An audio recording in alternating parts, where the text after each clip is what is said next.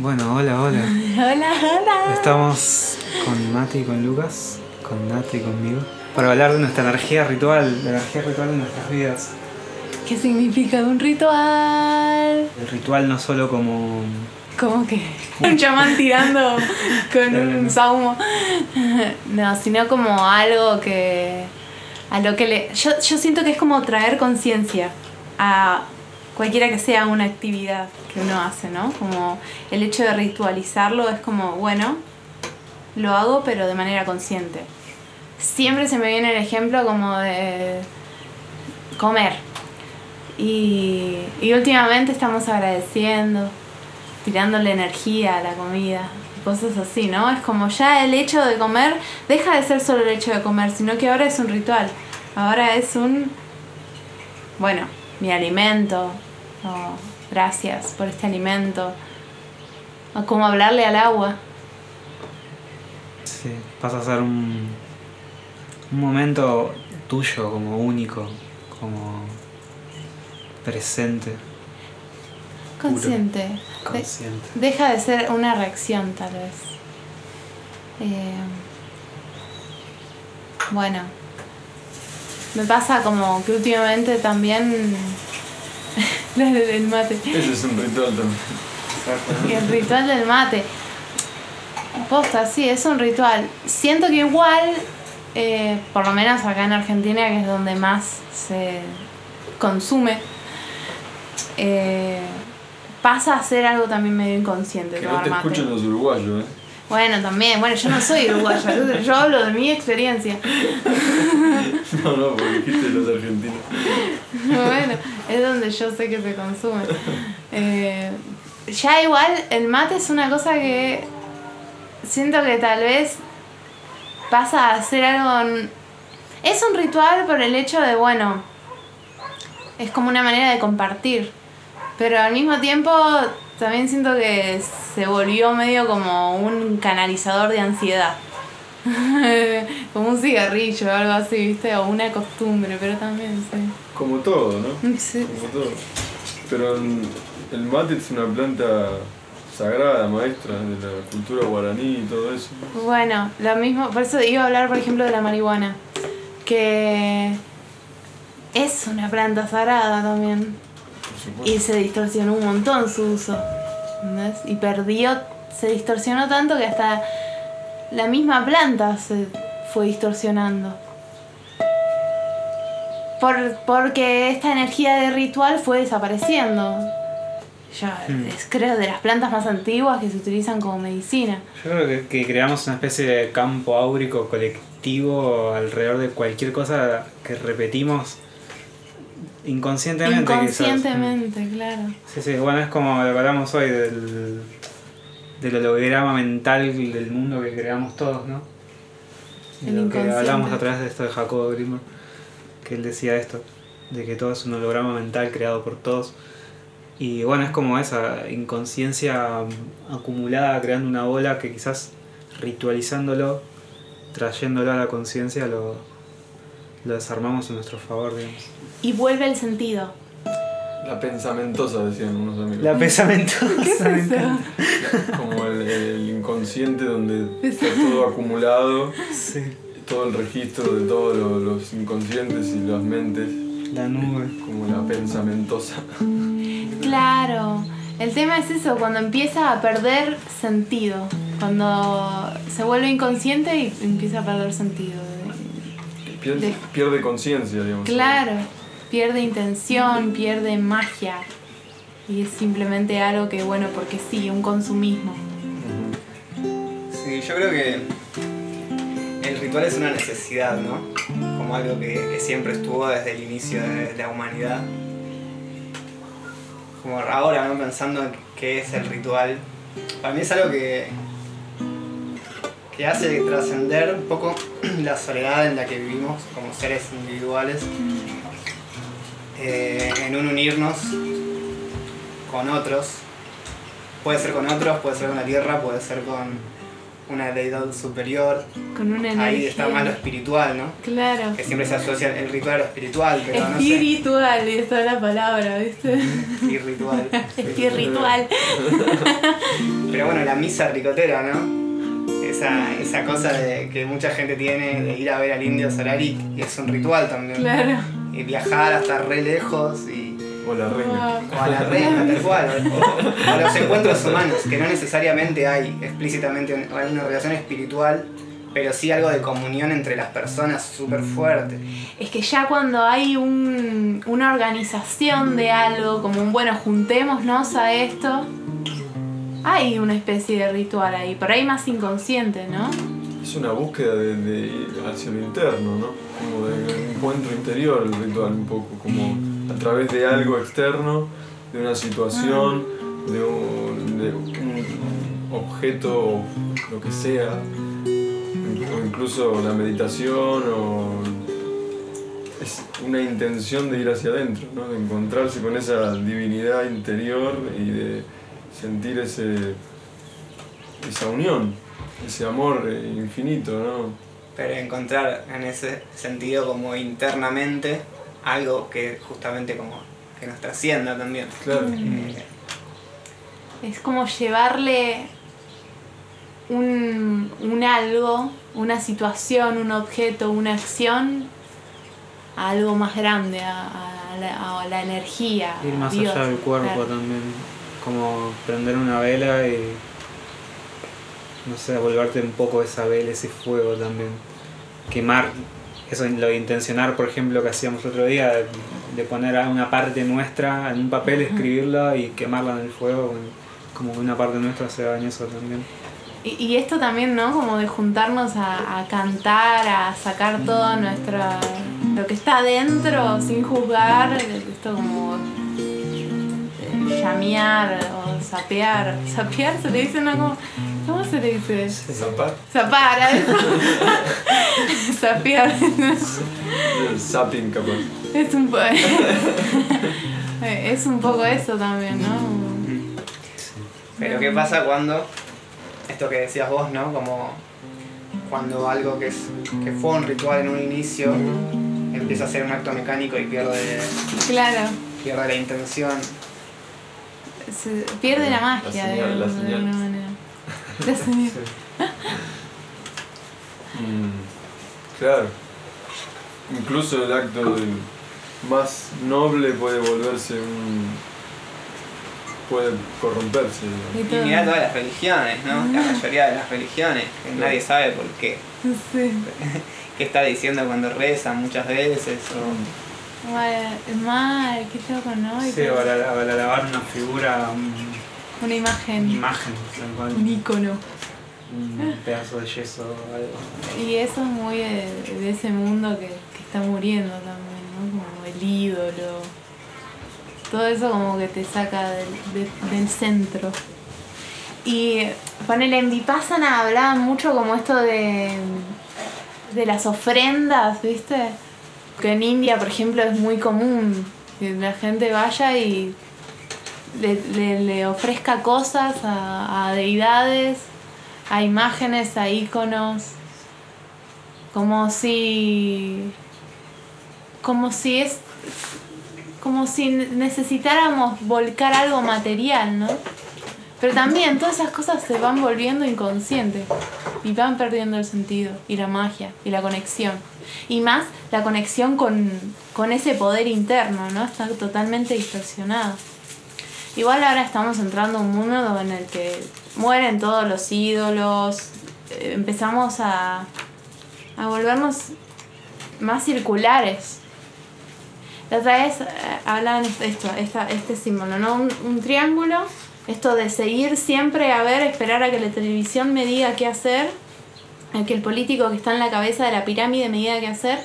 De pirámide nos volvemos un círculo, atenuando los, las puntas y ahí es, una cosa horizontal, en donde todos estamos reconociendo nuestro poder interno.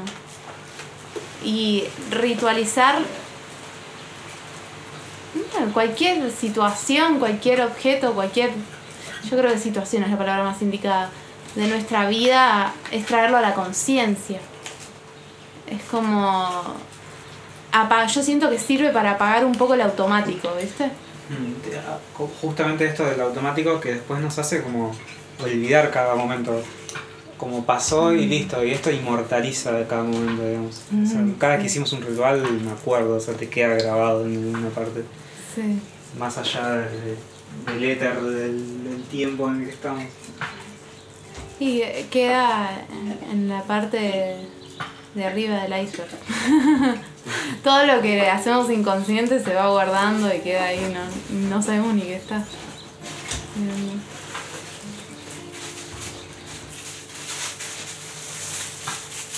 ¿Qué rituales tienen en sus vidas? Ay, sí, yo quería preguntarle sus... Claro, ¿qué rituales tienen a- así como... a ver, bueno.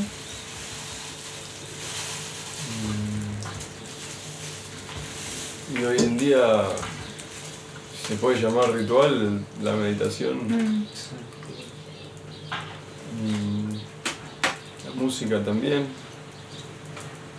Como eso para lo que te preparás, ¿no? Creo que son las dos cosas que más me elevan, la música y la meditación. Y el compartir. Todo eso. Esas cosas y otras cosas también. El compartir creo que eleva o puede elevar en, un- en el mejor de los casos. Sí, primero de tu disposición también. Y justamente meditar y hacer música son tan religados al compartir. Claro. Meditar desde un lado de unión también es, es totalmente otra cosa. No sé, en un principio por ahí buscaba demasiado en un.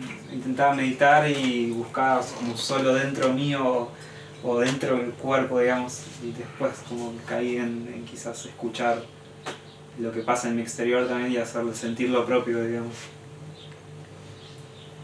Es como ir hacia adentro. Para mí la música, justamente música y meditar son como maneras de ser canal también, ¿no? Como de dejarse recibir información, como más allá de nuestro ego y de nuestra personalidad.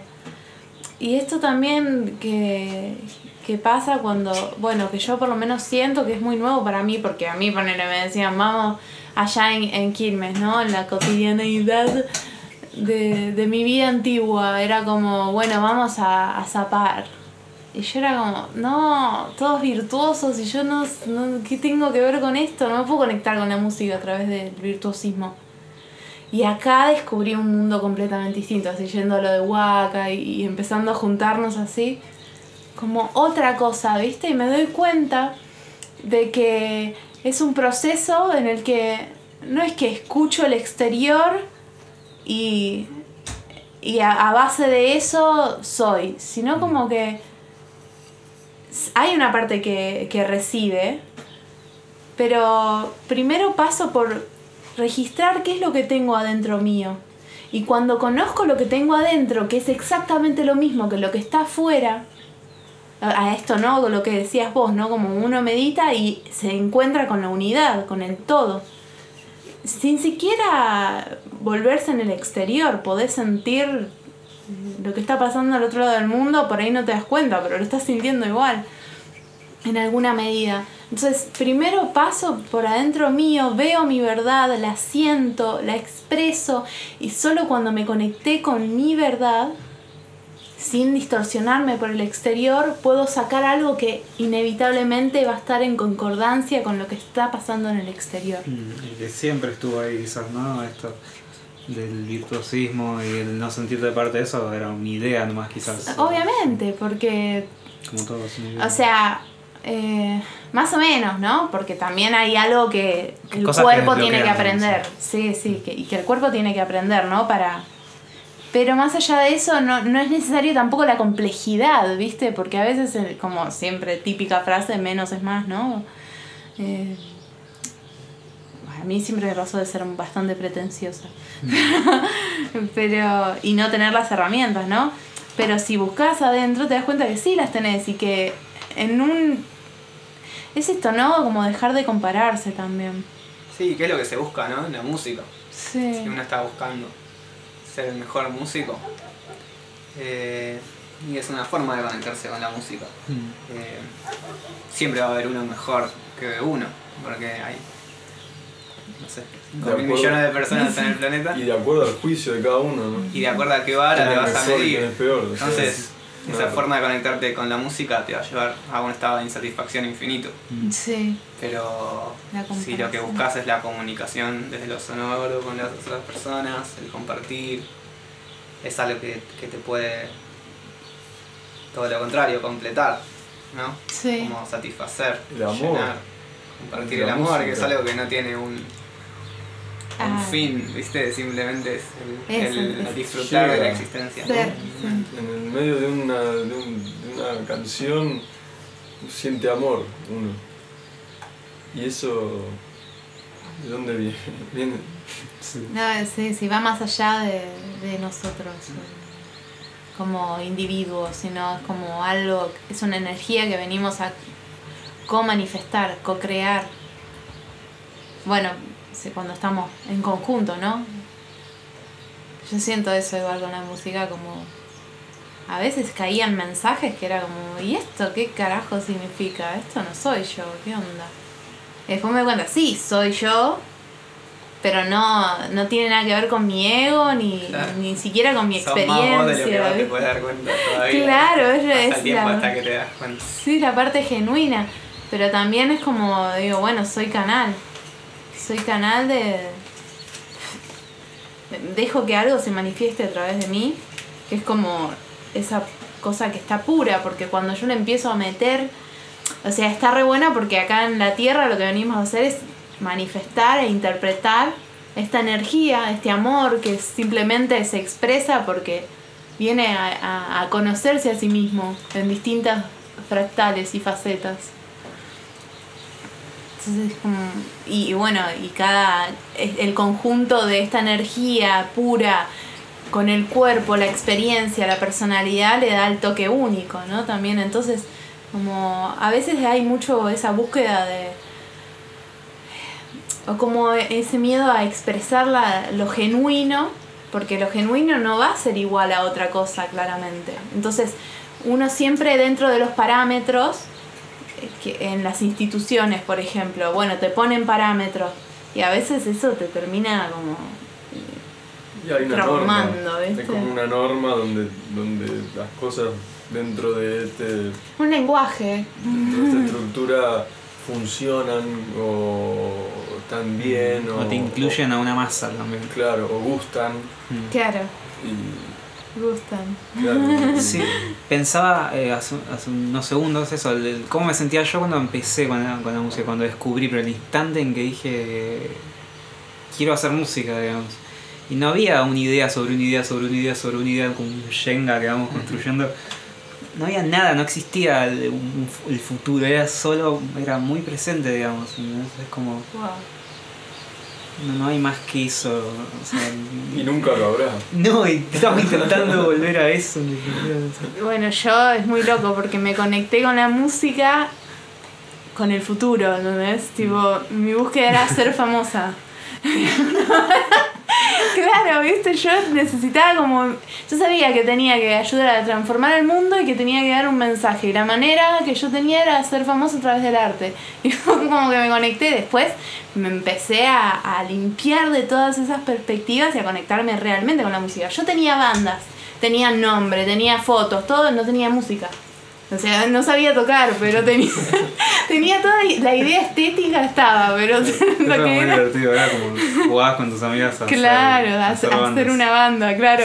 Era Está como muy bueno el es muy concepto, que ¿viste? me falta mucha música. Tal Mucha cual, música. sí. es verdad Hay muchas bandas que son solo bandas y no un juego de, de- atrás. Claro, claro, Que hacen bueno. música increíble y no tienen llegada, no tienen forma de exteriorizarla. Claro, ¿viste? Por eso también me costaba esto de sapear, zapar, ah, no sabía ni decirlo. ¿no? Y la verdad que agradezco mucho acá estas últimas semanas fue como muy fuerte todo esto, ¿no? La conexión con la energía creativa, con el ritmo, con todo, todo eso es un, un empoderamiento increíble. Y estamos entrando a esta energía también veraniega, veraniega Mm. que nos invita un montón. Es. Sí. Me encantó porque empezamos como un ritual y inevitablemente terminamos hablando de música. Bueno, pero es nuestra Es energía. Es nuestro ritual, claro. Somos músicos, si fuéramos artistas visuales, estaríamos hablando de pintura.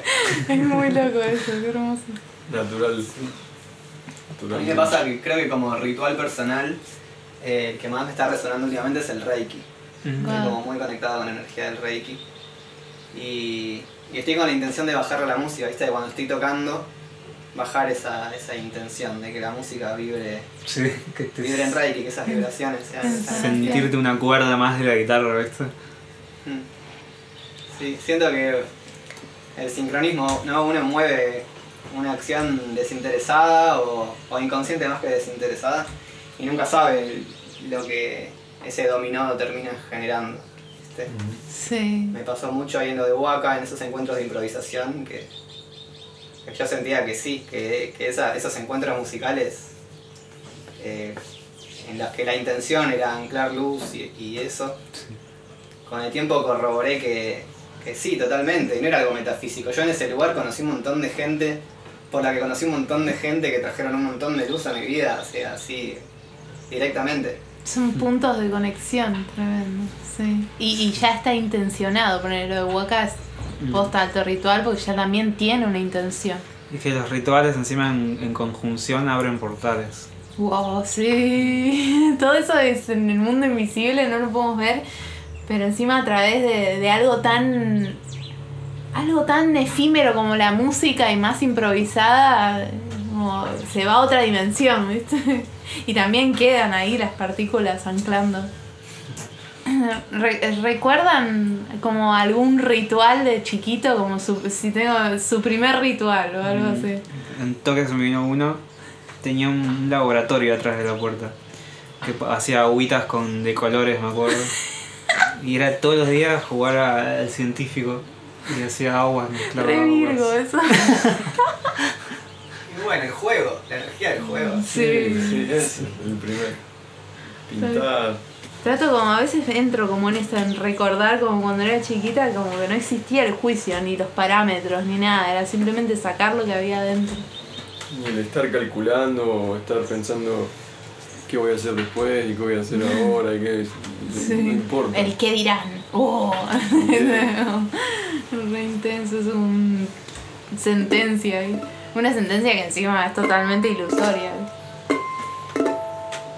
¿Algún aspecto negativo del ritual que puedan identificar? Yo creo que es un poco, un poco el aspecto negativo, si se quiere, ¿no? Eh, sería como cuando se, se vuelve inconsciente, ¿no? Deja, pierde el sentido. Y obviamente la palabra ritual está ligada a un montón de experiencias que, bueno, sacrificio, bla, blum, blum. Eh, entonces yo creo que ahí ya tiene como una especie de connotación extraña, ¿no? Eh, o la obsesión, o el, Totalmente. Sí.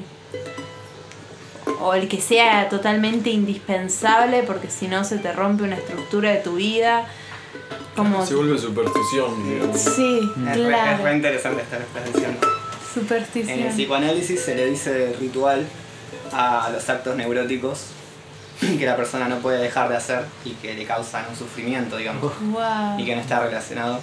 O sí, hay una, una- una sensación de trascendencia, pero por ejemplo, no sé, me bajo del auto y tengo que darle dos vueltas al auto antes de entrar a mi casa porque si no va a pasar algo muy malo. Sí. No sé qué es lo que va a pasar, no lo- pero es una sensación de que si no lo hago me quedo mal y esa noche no duermo. De hecho, Es algo que le pasa a, a muchísima gente y que capaz que a todos nos pasa porque somos todos de alguna forma neuróticos en una me- menor medida, ¿no? de hecho me hiciste acordar, ahora sí tengo que decir uno de mis primeros rituales, cuando yo no sé si de mis primeros, pero recuerdo más en la adolescencia, vos de esto te acordás, ¿no? Como pasemos por este lado todos juntos porque si no, no sé, viste, como eh, pa- vamos caminando, no así en un grupo, esto es algo muy específico. Como, íbamos caminando en un grupo y esto me pasaba siempre, era como si uno, del, o uno o dos de los que caminaban en un grupo iban por el otro lado del árbol, o sea, o del obstáculo que está entre medio, era como, no, no, los hacía volver a todos para atrás para que pasen por ahí. Decía, bueno, tiene que ser por lo menos eh, que, que esté equilibrado. Después como que... Lo- claro, por eso. Después como que se me fue, como dije, bueno, ya fue, no puedo vivir a base de esto, ¿no? Y, y nunca más me pasó, ¿no? Pero era como que siempre, o, cosas como así, ¿no? Si paso de este lado de la barrera, ¿por dónde paso? ¿Qué sé yo? Si no me va a doler la cabeza. O Cosas así como, no sé, re específicas.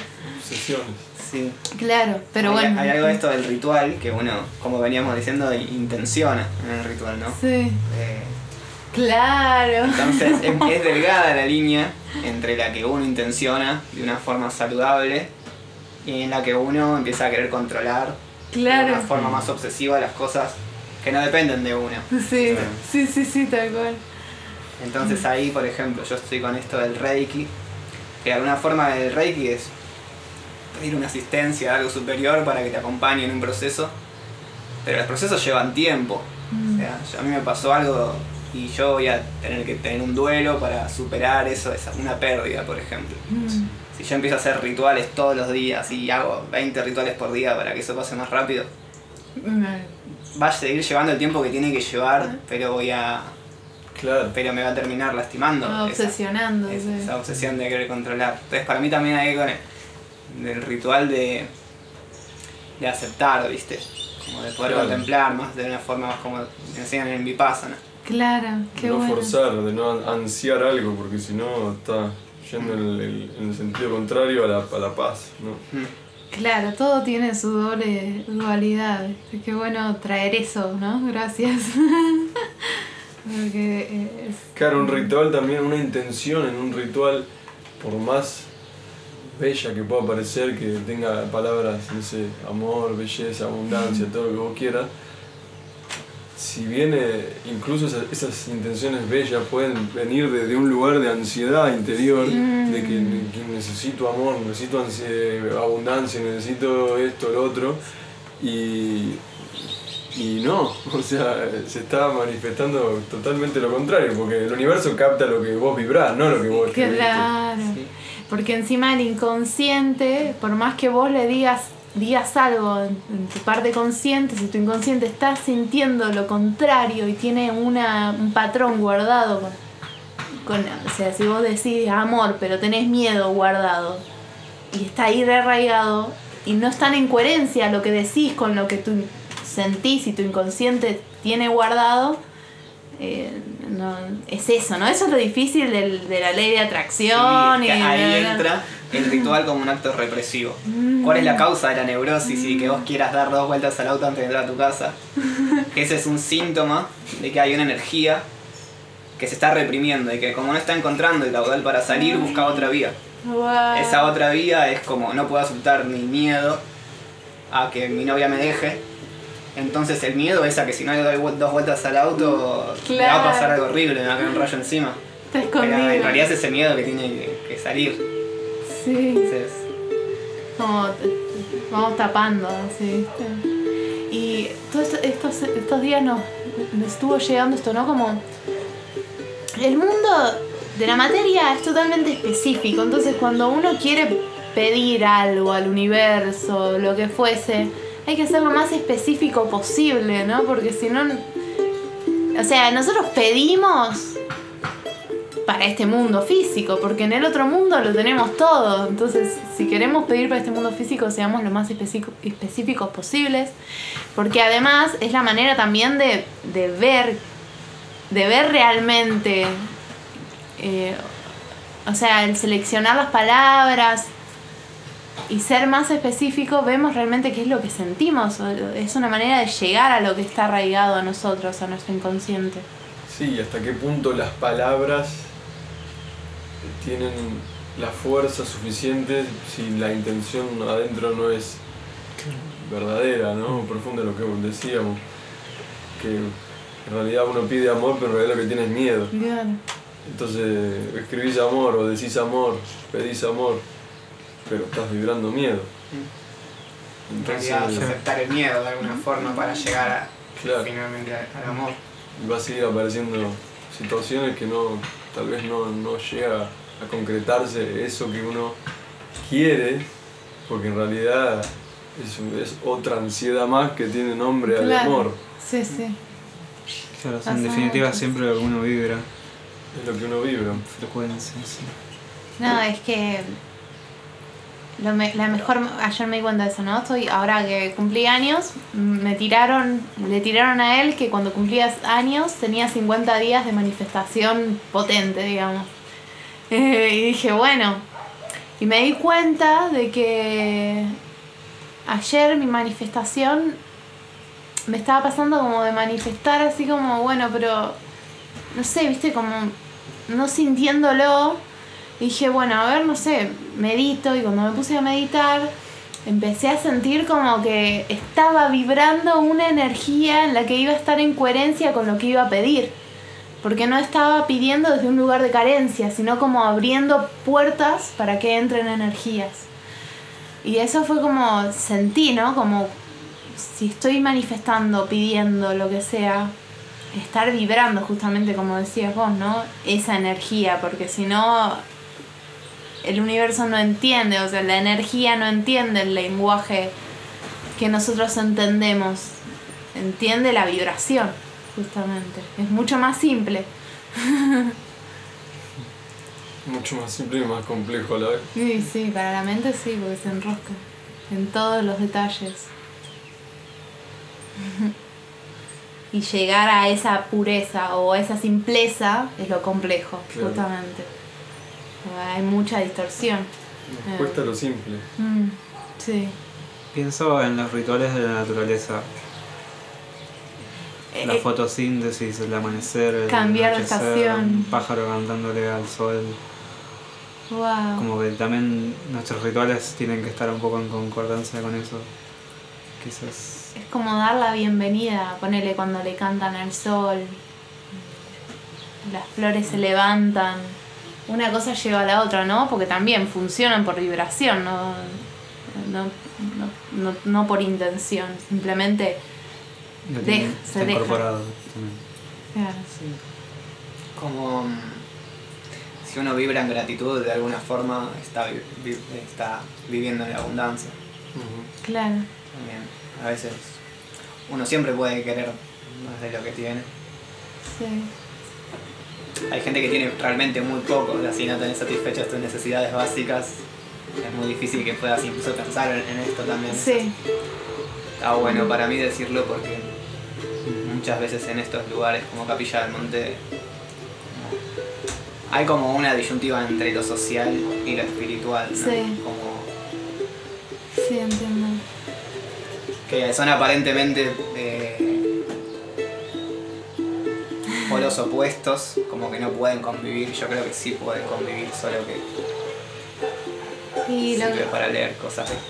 Sí. distintas. Lo que pasa es que mm, la idea es que esté todo integrado, ¿no? Porque justamente yo creo que lo complejo comienza cuando empezamos a subdividir. Y a subdividir y a subdividir todo, ¿viste? Y, y en realidad todo debería como ser lo mismo. Ser parte de lo mismo, lo social, lo espiritual, entendernos unidad. Eh, pero bueno, ya, ya sabemos, ¿no? Todo, que la mente y la conciencia del mundo está cambiando, pero bueno, aún tiene esas cositas. Yo creo que, lo que más que materia lo que nos falta es sabiduría para, vi- para vivir de una forma sabia, ¿no? consciente, porque la materia va y viene. sí. No, no pasa nada si no comes un día o dos días. Al contrario, capaz hasta te ayuda a conectarte. sí, Depende del, del modo en que uno lo viva, no ¿no? como lo percibas. Pero sí. por eso nos falta ese conocimiento a nivel de las masas, digo, ¿no? Mm, Sí, o sea, tendría que estar bien repartida la materia y para eso se necesita sabiduría. Claro, pero no va a llegar nunca la materia bien distribuida antes que se pierda la ignorancia, digamos. Y porque uno, eh, por más que te esté te, te entreguen la comida en la boca, si tu pensamiento y tu vibración no la acepta, Es lo mismo. no, no, no la podés hacer entrar, no entra en tu campo, porque no está en tu campo de percepción, no lo estás pudiendo ver. Y ese es el tema, es tal cual, ¿no? Como la, la ignorancia, sí. El alimento espiritual antes que el material. Podés comer el mejor banquete del mundo y o comer todos los, o tener la suerte de comer todos los días, Y sentirte vacío, y sentirte que tenés hambre. y tal vez otra persona que no, que no tiene esa suerte vive en un estado mucho más sublime o de gratitud. ¿no? Hermoso. Bueno, gracias, gracias, gracias. Ahora hay que terminar con un ritual.